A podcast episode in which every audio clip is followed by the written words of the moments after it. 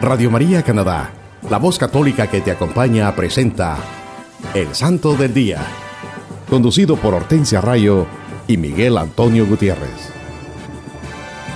Aquí está la paciencia de los santos,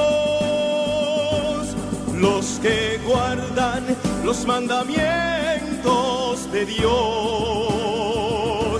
los que prefieren morir antes que negar su fe.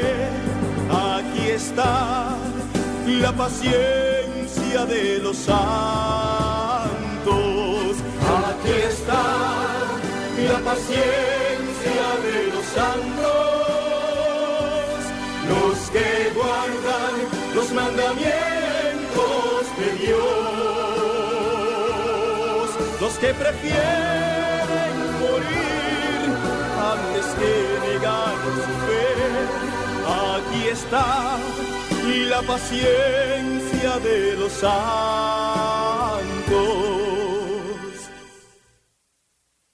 Hola queridos hermanos, Dios les bendiga a ustedes y sus familias. Es una bendición estar de nuevo con ustedes compartiendo la vida de los santos de nuestra Iglesia Católica en su programa El Santo del Día. Les saludamos desde Toronto a través de la Radio María Canadá y los que nos escuchan en cualquier parte del mundo por medio de la aplicación en sus teléfonos celulares. También se pueden suscribir a nuestro programa en iTunes buscando el Santo del Día.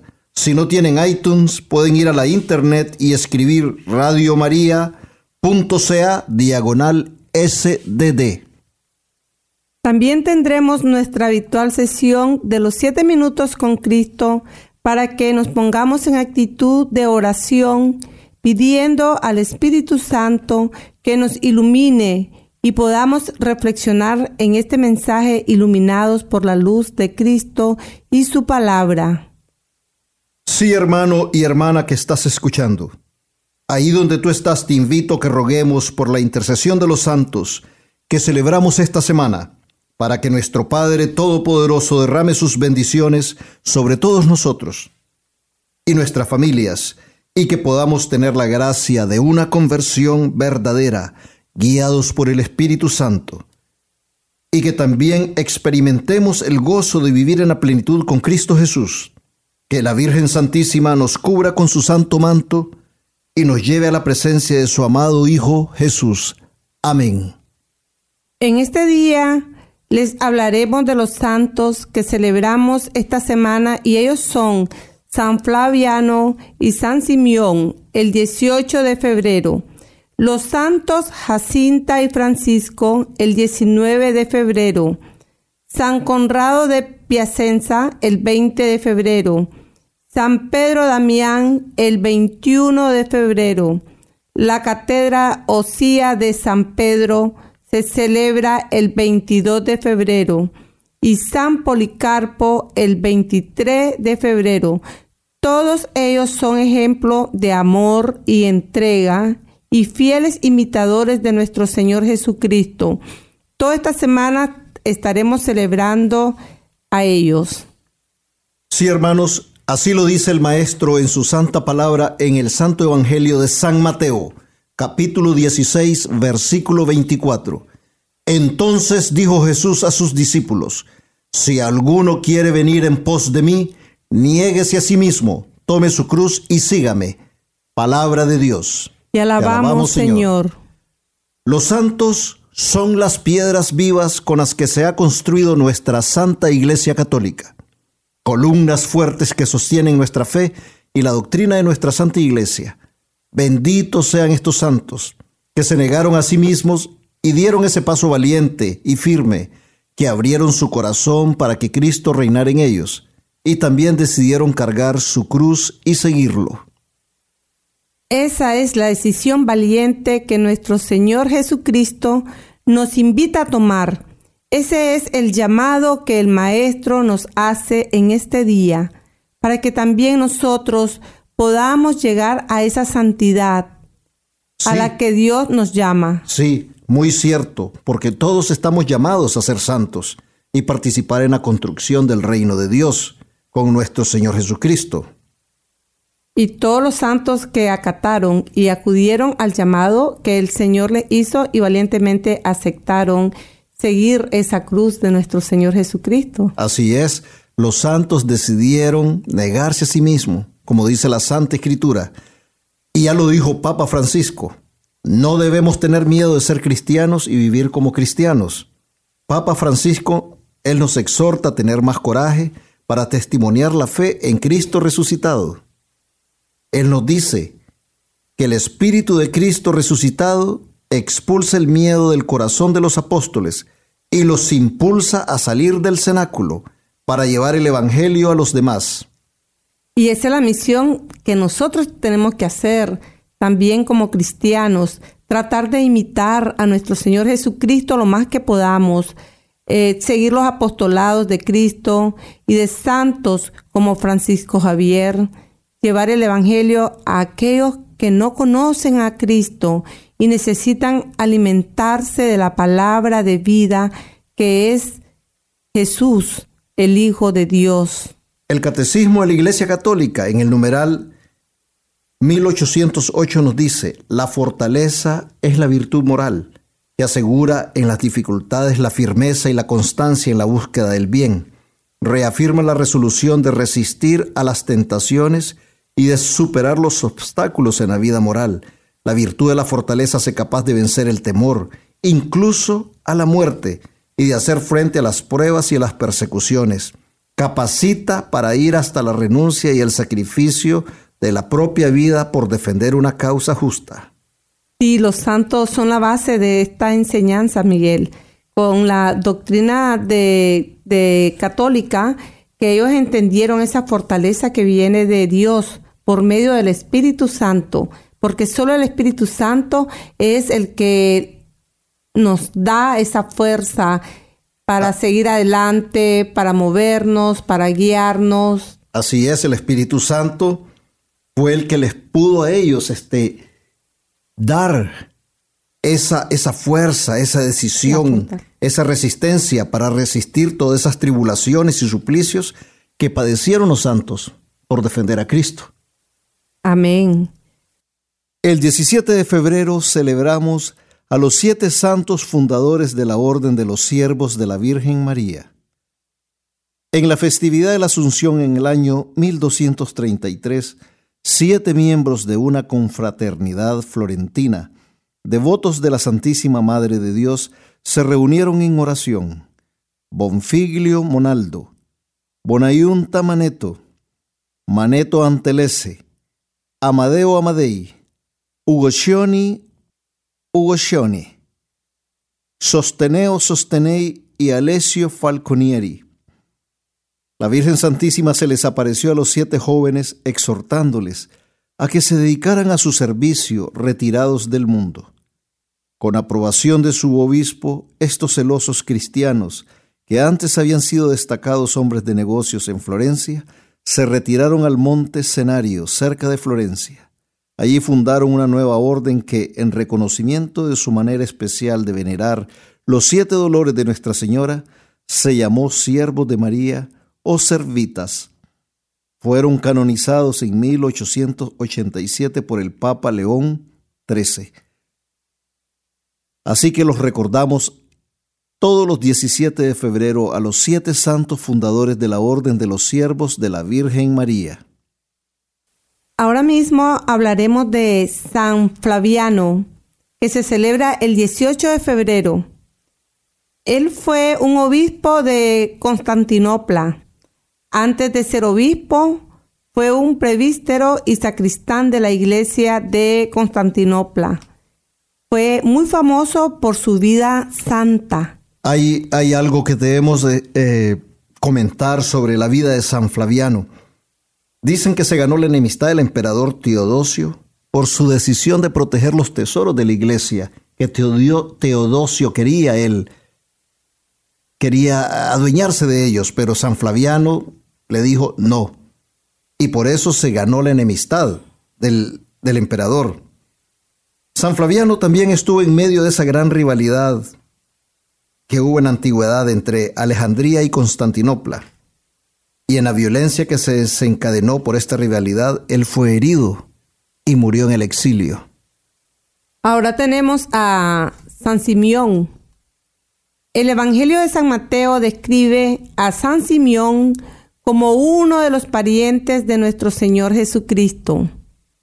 Su padre era Cleofas, hermano de San José. Esto lo hacía primo carnal de Jesús, muy cerca de Jesús en, lo que se refiere a, la familia inmediata. Sin duda dice, eh, dice la historia que fue uno de los que recibió el Espíritu Santo el día de Pentecostés. Cuando Santiago el menor fue asesinado por los judíos, los apóstoles lo eligieron como su sucesor. En el año 66 los judíos se levantaron en contra de la invasión romana y Jerusalén fue destruida. Dicen que el emperador Adriano arrasó hasta con los escombros. Allí no quedó piedra sobre piedra. Y esto permitió, Miguel, que la iglesia creciera y floreciera grandemente y que muchos judíos se convirtieran al cristianismo por los milagros obrados por los santos. entonces en esos días vino esa orden que había que matar a todos los descendientes de David y ya habíamos dicho que San Simeón era primo carnal de Jesús, de la misma familia, descendiente del rey David. Pero San Simeón logró escapar, pero fue apresado, torturado y crucificado, y soportó con valentía y fortaleza el suplicio. Dicen que, que hay una meditación sobre las tres cruces de San Simeón que nos hace reflexionar sobre las consecuencias del pecado en nuestras vidas. Hoy en día, como ayer, también muchos cristianos son perseguidos y nosotros los eh, hemos mirado, eh, hemos podido sufrir cuántos cristianos son crucificados también por no negar a nuestro Señor Jesucristo. Eso eso lo hemos visto, todas esas barbaridades que han ocurrido en muchas partes del mundo más notoriamente en el, en el Middle East, cuando estos eh, grupos criminales como ISIS, que mataron a, tantos, tantos cristianos por ellos no negarse. Bueno, yo creo que todos, estamos, todos sabemos eso, ¿verdad? Estamos al día en eso, todos y tenemos que orar, hermanos. Yo los invito a que oremos por todos los padres católicos y religiosas y religiosos que viven en peligro de muerte por llevar el Evangelio a todos nuestros hermanos en todas las partes del mundo donde ser cristiano es motivo de persecución. Así es, es, es muy triste, pero esto es una realidad que estamos viviendo en estos tiempos. Por eso, eh, hermanos, roguemos a San Simeón para que nuestro Señor Jesucristo y su preciosísima sangre cubran de bendiciones a nuestros hermanos que viven en estas zonas del mundo, donde están todos estos grupos persiguiendo a los cristianos que se han declarado enemigos de nuestra fe y de nuestros valores y principios cristianos. Tenemos que clamar la poderosa intercesión de la Santísima Virgen María, nuestra Madre, para que nuestros hermanos reciban el consuelo y la fortaleza del Espíritu Santo, bendición de nuestro Padre. Así es, hermanos, San Simeón es celebrado también los 18 de febrero. Ahora vamos a hablar de San Conrado Confalonieri de Piacenza. Se celebra el 19 de febrero. Dicen que él era un soldado de aventura y muy aficionado a la cacería. Por esta razón, nos lo dice la historia que en una de sus actividades como cazador cometió una gran imprudencia de quemar un bosque, simplemente para que salieran las liebres y los faisanes y poder cazarlos. Pero también se quemaron muchas casas y muchas cosechas. Arrepentido en paz entró a la tercera orden franciscana en el año 1315. Su esposa también se consagró al Señor y entró al monasterio de Clarisas de Piacenza. Sí, eh, dice la historia que él después se presentó a, las autoridades y les dijo que con sus bienes iba a pagar todo el daño que hizo. Y él se quedó en extrema pobreza. San Conrado se refugió en un pueblito llamado Noto pero su fama de santidad le perseguía y lo visitaban mucho y no tenían tiempo para la oración. Se retiró de allí y se fue en febrero del año 1351. Él- Sí, este, ese fue el año en, en que realmente él murió. Pero él, él antes de morir se había retirado a una gruta que se le llamó la, la gruta de San Conrado. A, a San Conrado de Piacenza se le invoca, escuchen hermanos, para la curación de las hernias. Es un gran intercesor para la curación de las hernias. Y yo digo, hermanos, todo este ejemplo de santidad que hemos recibido de San Conrado, y yo me pregunto, ¿cuántas veces yo oro al día? ¿Cuánto dura mi oración? Me pregunto, ¿oro lo suficiente como el Señor se merece que le oremos? Sigamos, hermanos, ese ejemplo de oración de San Conrado. Ahora seguimos con Santa Jacinta y San Francisco Marto. Se celebra el 20 de febrero. Ellos son los santos más jóvenes que no fueron mártires, porque son los niños que pudieron mirar a la Virgen María en Portugal. Dicen En- que, dicen que estos, estos niños, Jacinta y Francisco Marto, también su prima Lucía, vieron a la Virgen María en varias ocasiones, entre el 13 de mayo y el 13 de octubre de 1917, en Covadiría, cerca de Fátima, en Portugal. Ellos eran unos niños pastorcitos que pasaban el día juntos, cuidando de las ovejas, rezando, jugando, antes de tener la bendición de ver a la que ahora conocemos como la Virgen de Fátima. Jacinta, Francisco y Lucía les fue concedido el privilegio de ver a la Virgen María en Cova de Iria. A partir de esta experiencia sobrenatural, los tres se vieron cada vez más inflamados por el amor de Dios y de las almas, que llegaron a tener una sola aspiración, rezar y sufrir de acuerdo con la petición de la Virgen María. Qué interesante pensar cómo estos tres niños vieron la aparición de la Santísima Virgen. Niños muy, muy jovencitos, niños de nueve, diez años. Y, y qué gracia más grande. Y la Santísima Virgen también concederles la gracia a estos niños inocentes, niños puros, niños buenos, niños de padres muy católicos. Pero lo más impresionante, Miguel, es que a pesar que eran niñitos, como ellos, bueno, fue el Espíritu Santo definitivamente, porque a pesar de que eran niños, ellos continuaron y eh, a escuchar la voz de nuestra Madre Santísima, se entregaron a la oración y al sufrimiento, se sometieron a todo lo que la Madre le pidió a ellos. Ellos fueron esos mensajeros de- del anuncio, de, de la penitencia y de la oración que la Madre Santísima pedía para la salvación de las almas. Estos niños sufrieron mucho, fueron perseguidos, fueron injuriados, fueron calumniados y dicen que también hasta días de prisión sufrieron. Sí, dicen que el niño Francisco durante aquel momento tan angustioso en que fue amenazado de muerte por las autoridades del gobierno si no declaraban falsas las apariciones, se mantuvo firme para no traicionar a la Virgen. Nunca, siempre dijeron, preferimos morir antes de negarlo. Eso es importante porque dicen que los niños decían siempre, si nos matan no importa, porque vamos al cielo.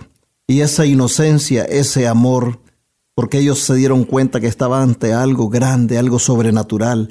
Estos niños se dieron cuenta inmediatamente. A Francisco se le apareció el ángel y le dijo, consolada a vuestro Dios. Esto hizo profunda impresión en el alma del pequeño pastorcito. Sí, esa convicción que tuvo Francisco Miguel de, de mantenerse y ese valor, porque imagínate un niñito, eh, eh, él le dio valor a su prima y a su hermana, que cuando ellas los- la sometieron a ellas también a las investigaciones, ellas también mantuvieron eh, de nunca negar a nuestra Madre Santísima. ¿Cuántas veces fueron amenazados de muerte? Ellos, eh, si nos matan, no importa, decían, vamos al cielo. Por su parte, cuando a Jacinta se la llevaban, supuestamente para matarla, con espíritu de mártir, les indicó a sus compañeros, no se preocupen, no les diré nada, prefiero morir antes que eso. Este, cuando Francisco, estos niños se enfermaron después, a, los dos años de, ver las apariciones de la Virgen, este, se enfermaron de bronconeumonía, Francisco y, y Jacinta. Y en su enfermedad, Francisco dice que le decía a su prima Lucía, ¿Nuestro Señor aún estará triste? Tengo tanta pena de que Él esté así. Le ofrezco cuanto sacrificio yo puedo. Qué alma tan linda la de este niño. Claro, estaban ungidos por el Santo Espíritu de Dios y la presencia de la Virgen Santísima les dio a ellos o les comenzó a dar a ellos esa santidad. Así es. Solo el Espíritu Santo, la unción grande que tenían. Jacinta tenía una sed insaciable de salvar a los pobres almas en peligro del infierno. Dicen que Francisco era contemplativo y se distinguió en su amor reparador a Jesús en la Eucaristía. Él quería ofrecer su vida para aliviar los sufrimientos del Señor. Sí, la gloria de Dios, la salvación de las almas, la importancia del Papa y de los sacerdotes, la necesidad y el amor por los sacramentos. Eso era lo que tenía Jacinta, ese era su, su, esa mensaje, que, esa sed que ella tenía. Tenía una devoción profunda al Inmaculado Corazón de María, que la llevó de una manera profunda al Sagrado Corazón de Jesús. Ellos tomaron la costumbre de ofrecer tres Ave Marías por el Santo Papa después de cada rosario que rezaban. Escuchen hermanos, escuchen para que aprendamos. Cada vez que ella rezaba el rosario Jacinta, hacía siempre tres Ave Marías por el Santo Papa. Los niños Jacinta y Francisco se enfermaron, ya lo, había, lo voy a repetir, de bronconeumonía y padecieron mucho antes de su muerte. Francisca murió en 1919 Francisco murió en 1919 y Jacinta en 1920. El 13 de mayo de 2017 de, fueron ellos canonizados por Papa Francisco. Hace poco, ¿eh? Sí, hace, van a ser dos años. Dos años. Dos años. Estos niños fueron canonizados y hechos santos. Qué linda historia y bueno, ellos fueron protagonistas protagonistas de una de las apariciones más, más, más grandes y, que ha tenido la, Santísima Virgen María. Benditos sean estos santos, los videntes, los videntes de, la, Virgen de, Fátima. Ahora vamos, hermanos, con el 21 de febrero se celebra a San Pedro Damián y cardenal y obispo de Ostia. Nació en Ravenna y fue una de esas figuras severas que, como San Juan Bautista, surgen en las épocas del relajamiento que experimentan algunas sociedades. Esto, épocas de relajamiento, mejor dicho, hermanos, en esas épocas en el que el pecado crece entre nosotros, cuando nos estamos más alejados de Dios. Dicen que Él se forzó para apartar a los hombres del error y traerles de nuevo al estrecho sendero de la virtud. En esto es que él se ha comparado a San Juan Bautista. Debido a la prematura muerte de sus padres, el santo fue criado por su hermano, convirtiéndose en un excelente discípulo y más tarde en un profundo servidor de Cristo. Pero Damián decidió abandonar el mundo exterior y abrazar la vida religiosa en otra región entrando al convento de Fontavellana, comunidad de ermitaños que gozaba de gran reputación. Ahí se dedicó a la oración, lectura espiritual, estudios sagrados y viviendo una gran austeridad.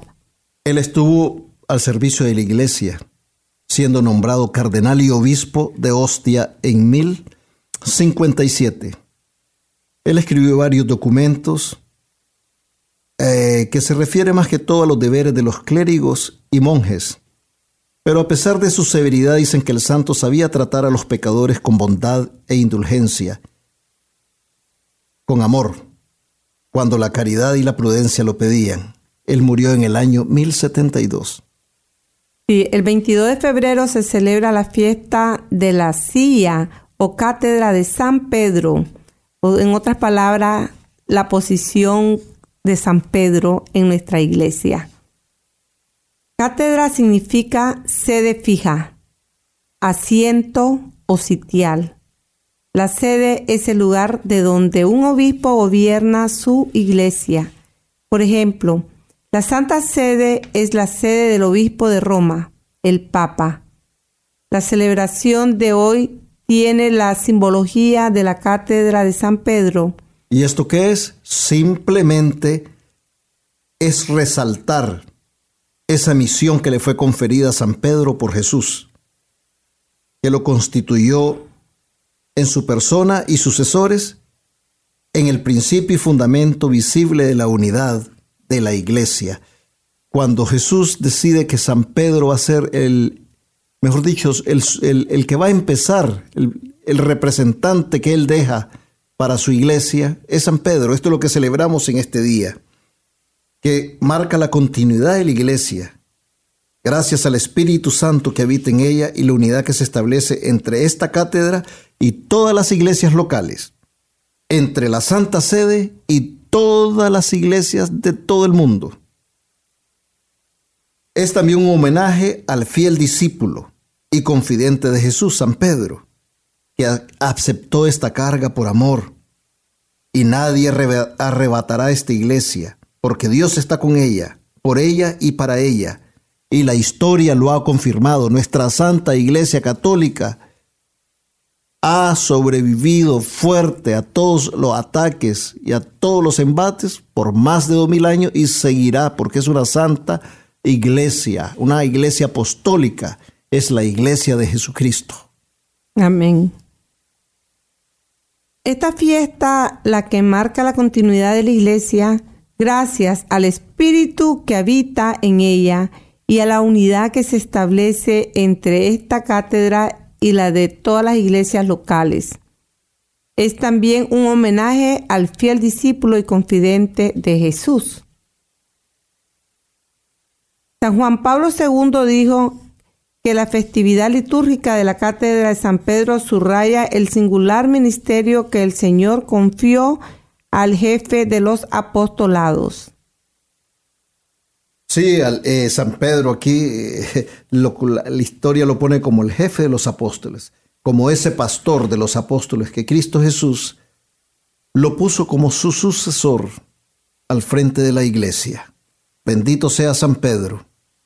Ahora vamos a hablar de San Policarpo, obispo de Esmirna, mártir y padre apostólico. Se celebra el 23 de febrero. Padre apostólico significa que él es un autor del cristianismo primitivo, de los primeros cristianos, y que según la tradición tuvo contacto con uno o más de los apóstoles de Jesús de Nazaret. Sí, San Policarpo fue uno de los discípulos del apóstol San Juan Evangelista. Los fieles le profesaban una gran admiración y entre sus discípulos tuvo a San Irenio y a varios santos más. Dice la historia de este santo en un hecho que dice mucho del fervor cristiano y el celo con que él defendía su fe. Fue caminando por Roma, se encontró con un hereje que negaba varias verdades de la religión católica. El otro le preguntó, ¿no me conoces? Y el santo le respondió, sí te conozco, tú eres un hijo del Satanás.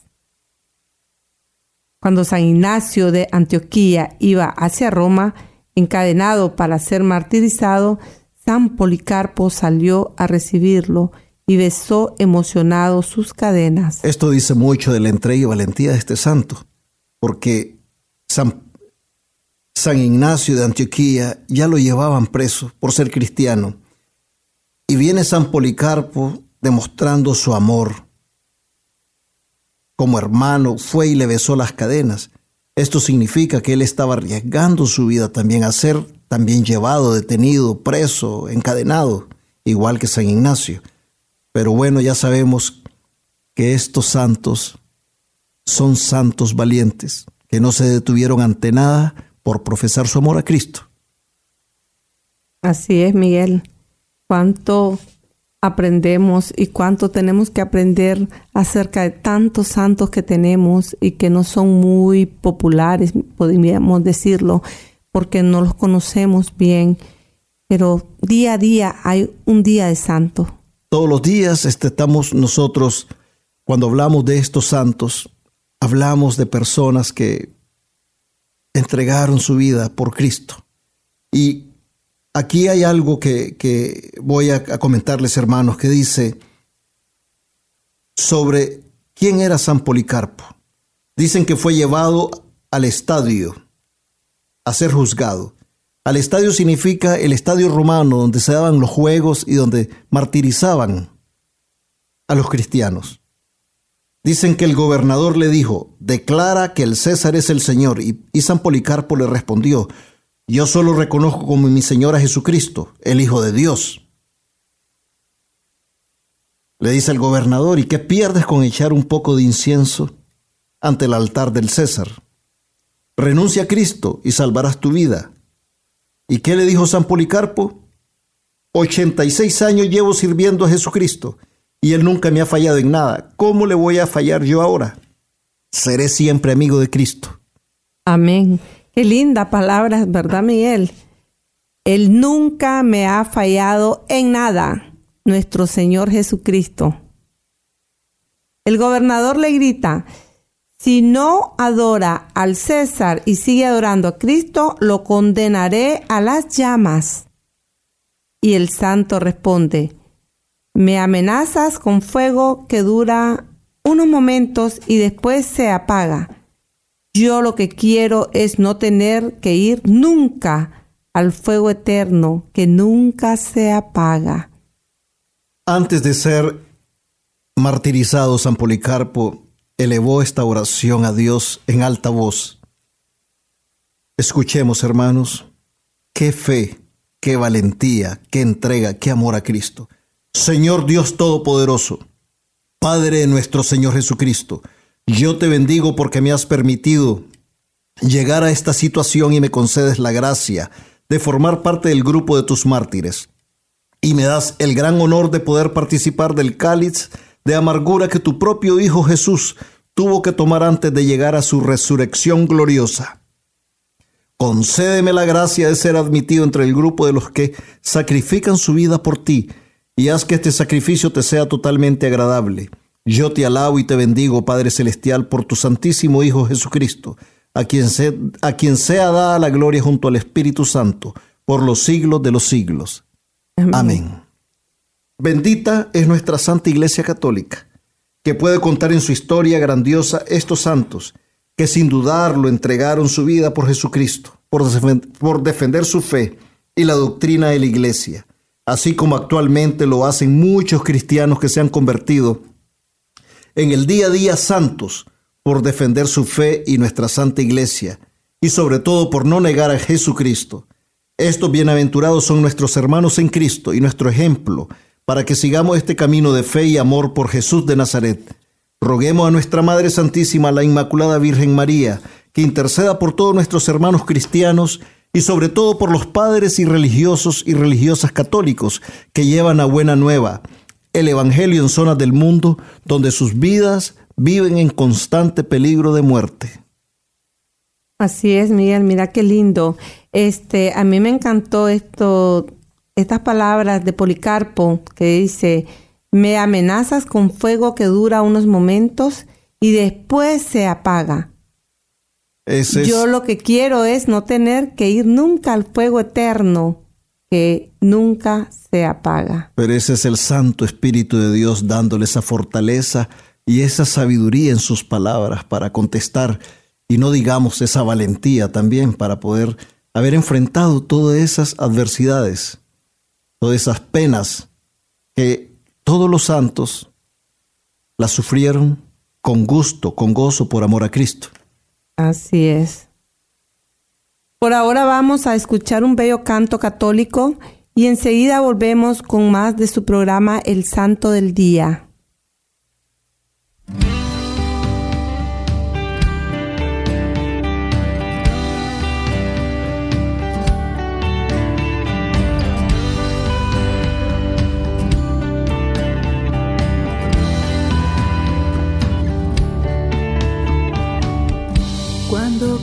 Que no puedo, cuando creo que débil soy, cuando creo que mis fuerzas agoté.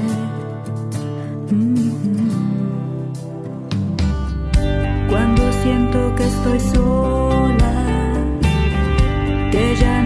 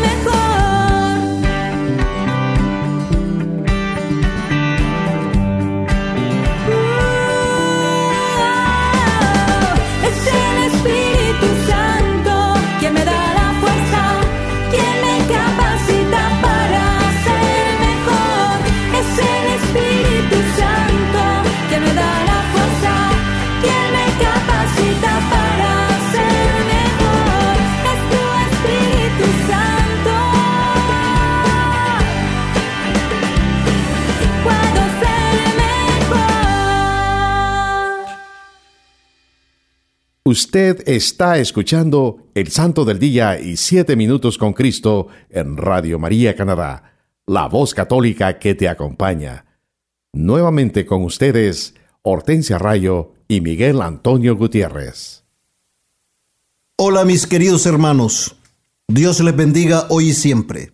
Bienvenidos a una nueva emisión de Siete Minutos con Cristo en esta nueva transmisión de Radio María Canadá la voz católica que te acompaña.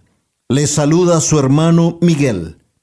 Y nos dice la santa palabra de Dios en el Evangelio según San Mateo capítulo 7 versículos del 24 al 29.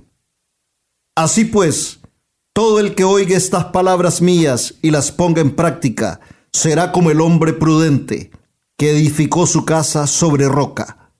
Cayó la lluvia, vinieron los torrentes, soplaron los vientos y embistieron contra aquella casa, pero ella no cayó, porque estaba cimentada sobre roca. Y todo el que oiga estas palabras mías y no las ponga en práctica, será como el hombre insensato que edificó su casa sobre arena.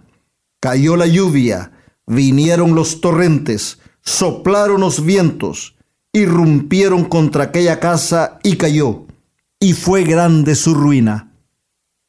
Y sucedió que cuando acabó Jesús estos discursos, la gente quedaba asombrada de su doctrina, porque les enseñaba como quien tiene autoridad y no como sus escribas. Palabra de Dios. Te alabamos, Señor.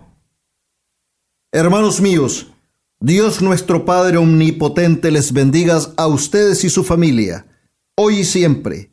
Que la gracia transformadora de nuestro Señor Jesucristo los envuelva y el Santo Espíritu de Dios los cubra con su infinito amor y su poder. Cuando escuchamos la santa palabra de Dios, cuando nuestro Señor Jesucristo, el verdadero y único Maestro, nos habla en los evangelios, es cuando sentimos su presencia en nuestras vidas. Su divina e infinita misericordia se ven reflejadas en estas enseñanzas, en el mensaje que nos da en estas parábolas, que son narraciones breves y simbólicas que nos da Jesús para darnos una enseñanza de vida, de fe, de amor. Nos enseña cómo es que nosotros, como hijos de Dios, tenemos que vivir nuestras vidas. Hermanos, no se trata de vivir nuestras vidas a como nos da la gana. Se trata de vivir nuestras vidas a como debe ser, como Jesús quiere, como Él nos enseña y entonces sí seremos victoriosos. Estas enseñanzas, hermanos, son muestras de ese amor infinito que nos tiene Jesús. Él no quiere que ninguna de sus ovejas se pierda. Es por eso el Maestro nos habla todos los días de nuestras vidas en las sagradas escrituras y nos dice que todo aquel que oiga sus palabras y las ponga en práctica será como el hombre prudente que edificó su casa sobre la roca. Si lo pensamos bien, hermanos, las rocas son grandes formaciones de la naturaleza que son inmóviles y no se pueden mover fácilmente. A veces es hasta imposible moverlas porque son pesadas, grandes, fuertes. Es por eso que una casa construida sobre ellas son las que están más seguras. Ni las lluvias más fuertes, ni los torrentes desbordados, ni los vientos más violentos, o las tormentas más implacables podrán hacerla caer, porque es una casa cimentada sobre la roca. Así es, hermanos, cuando tu vida y la mía, cuando tu familia y la mía, cuando tu matrimonio, tu amistad, tu trabajo, tus hijos y todas las cosas de tu existencia están construidas sobre la roca que es Jesucristo, ninguna tormenta, ningún viento, por muy fuerte y violento que sea, que se presente a nuestras vidas, podrá movernos. Todas las situaciones y circunstancias y problemas que se presenten en nuestras vidas no nos podrán mover y podremos enfrentarlos porque nuestra vida está cimentada en esa roca que es Jesucristo. Y Él tiene el poder para sanar, para liberar, para poner orden y resolver cualquier problema o situación de nuestras vidas, porque Él hace imposible todas las cosas que parecen imposibles.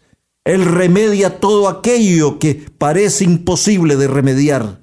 Bendito sea Cristo Jesús, que nos hace victoriosos porque Él es Rey de Reyes, Señor de Señores, y Él está vivo. Él vive entre nosotros, y Él nunca abandona a sus hijos que claman su poder y su auxilio. Pero hermanos, cuando nuestra vida no está edificada sobre Jesucristo, cuando no ponemos nuestra vida en las manos de Cristo, seremos frágiles y vulnerables, débiles y no vamos a poder enfrentar las situaciones adversas de la vida y nos vamos a desmoronar ante las pruebas, ante las dificultades, ante los problemas, porque no tenemos al que nos fortalece, al que nos da su amor y paz y gozo. para poder vencer todas esas adversidades. Cuando no estamos en comunión con Cristo Jesús y no nos acercamos a Él, hermanos, nuestra vida es esa casa construida sobre terreno arenoso, con bases débiles, prontas a derrumbarse. Hermanos, confiemos en nuestro Señor Jesucristo y en la poderosa intercesión de la Santísima Virgen María y la de nuestros santos de nuestra Iglesia Católica. Agarrémonos de la mano de Cristo y Él nos va a guiar por sendas seguras, porque con Él siempre saldremos victoriosos. Él nos los ha prometido y Él siempre, hermanos, cumple sus promesas. En el Evangelio de San Juan capítulo 16, versículo 33 nos lo dice. Os he dicho estas cosas para que tengáis paz en mí. En el mundo tendréis tribulación, pero ánimo, yo he vencido al mundo. Palabra de Dios. Te alabamos, Señor. Nuestro Señor Jesucristo está con nosotros. Y de su mano nosotros también venceremos al mundo, al pecado, porque Él nos quiere santos. Y no importa la tribulación, porque nuestro pastor es el que venció a la muerte y al pecado, y nos pide que no nos desanimemos, porque Él está con nosotros. Y con Él no hay temor, angustia ni inseguridades, porque somos hijos e hijas de un rey, de un Dios poderoso, que nos ama sin límites, y atenderá siempre nuestras súplicas. Así que pongamos en práctica, hermanos, la santa palabra de Dios, que nos las regala este día, porque sólo de esa manera nuestras vidas y la de nuestra familia serán colmadas de bendiciones y gracias. Escuchar la buena nueva nos llevará a esa conversión verdadera, porque Cristo nos habla en las sagradas escrituras, porque Él quiere que vivamos esa vida para la que fuimos creados, una vida llena de amor, paz y misericordia. Una vida plena donde la piedra angular siempre sea Jesucristo. Y así seremos mejores padres, mejores esposos, mejores hermanos, mejores amigos, mejores trabajadores. Y podremos compartir ese amor que Jesús nos da donde quiera que vayamos. Sí, hermanos, esa es nuestra misión. Que se refleje en nosotros esa luz de Cristo, para que alumbre a otros hermanos que, igual que tal vez nosotros un día estuvimos en las tinieblas, en la oscuridad de nuestras vidas. Sí, queridos hermanos, cuando tengamos la oportunidad, hablemos con un hermano, hermano que haya sido formado en iglesia, un hermano que tenga ese conocimiento del Evangelio. Preguntémosles, hermanos, seamos valientes, no tengamos temor, acerquémonos a Cristo. El amor del Padre es reflejado en su amado Hijo Jesucristo y la unción del Espíritu Santo. Y siempre está con nosotros. Siempre, hermanos, pidamos la poderosa intercesión de la Virgen María para que nuestros ruegos y nuestras súplicas sean escuchadas por el que todo lo puede y es Rey en los cielos, en la tierra y en todo lugar. Me despido de ustedes, hermanos, con las palabras de la oración de San Policarpo. Yo te alabo y te bendigo, Padre Celestial por tu Santísimo Hijo Jesucristo, a quien sea dada la gloria junto al Espíritu Santo por los siglos de los siglos. Amén. Amén. Te amamos Jesús. Gloria a ti, Señor Jesucristo. Nunca olvidemos, hermanos, que amar a nuestros hermanos tal y como son y sin condiciones es ser amigos de Jesucristo. Qué linda reflexión hasta aquí nuestro programa de este día. Muchas gracias por acompañarnos y recuerden seguir en sintonía de todos los programas de nuestra emisora Radio María Canadá, la voz católica que te acompaña. Hasta la próxima. Que Dios los bendiga hoy y siempre.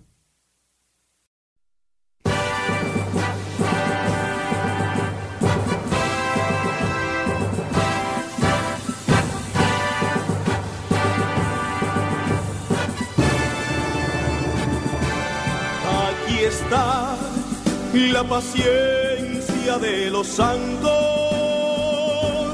los que guardan los mandamientos de Dios, los que prefieren morir antes que negar su fe. Aquí está la paciencia de los santos. Usted escuchó El Santo del Día y Siete Minutos con Cristo, conducido por Hortensia Rayo y Miguel Antonio Gutiérrez, en Radio María Canadá, la voz católica que te acompaña. Los que prefieren morir antes que negar su fe, aquí está la paciencia de los santos.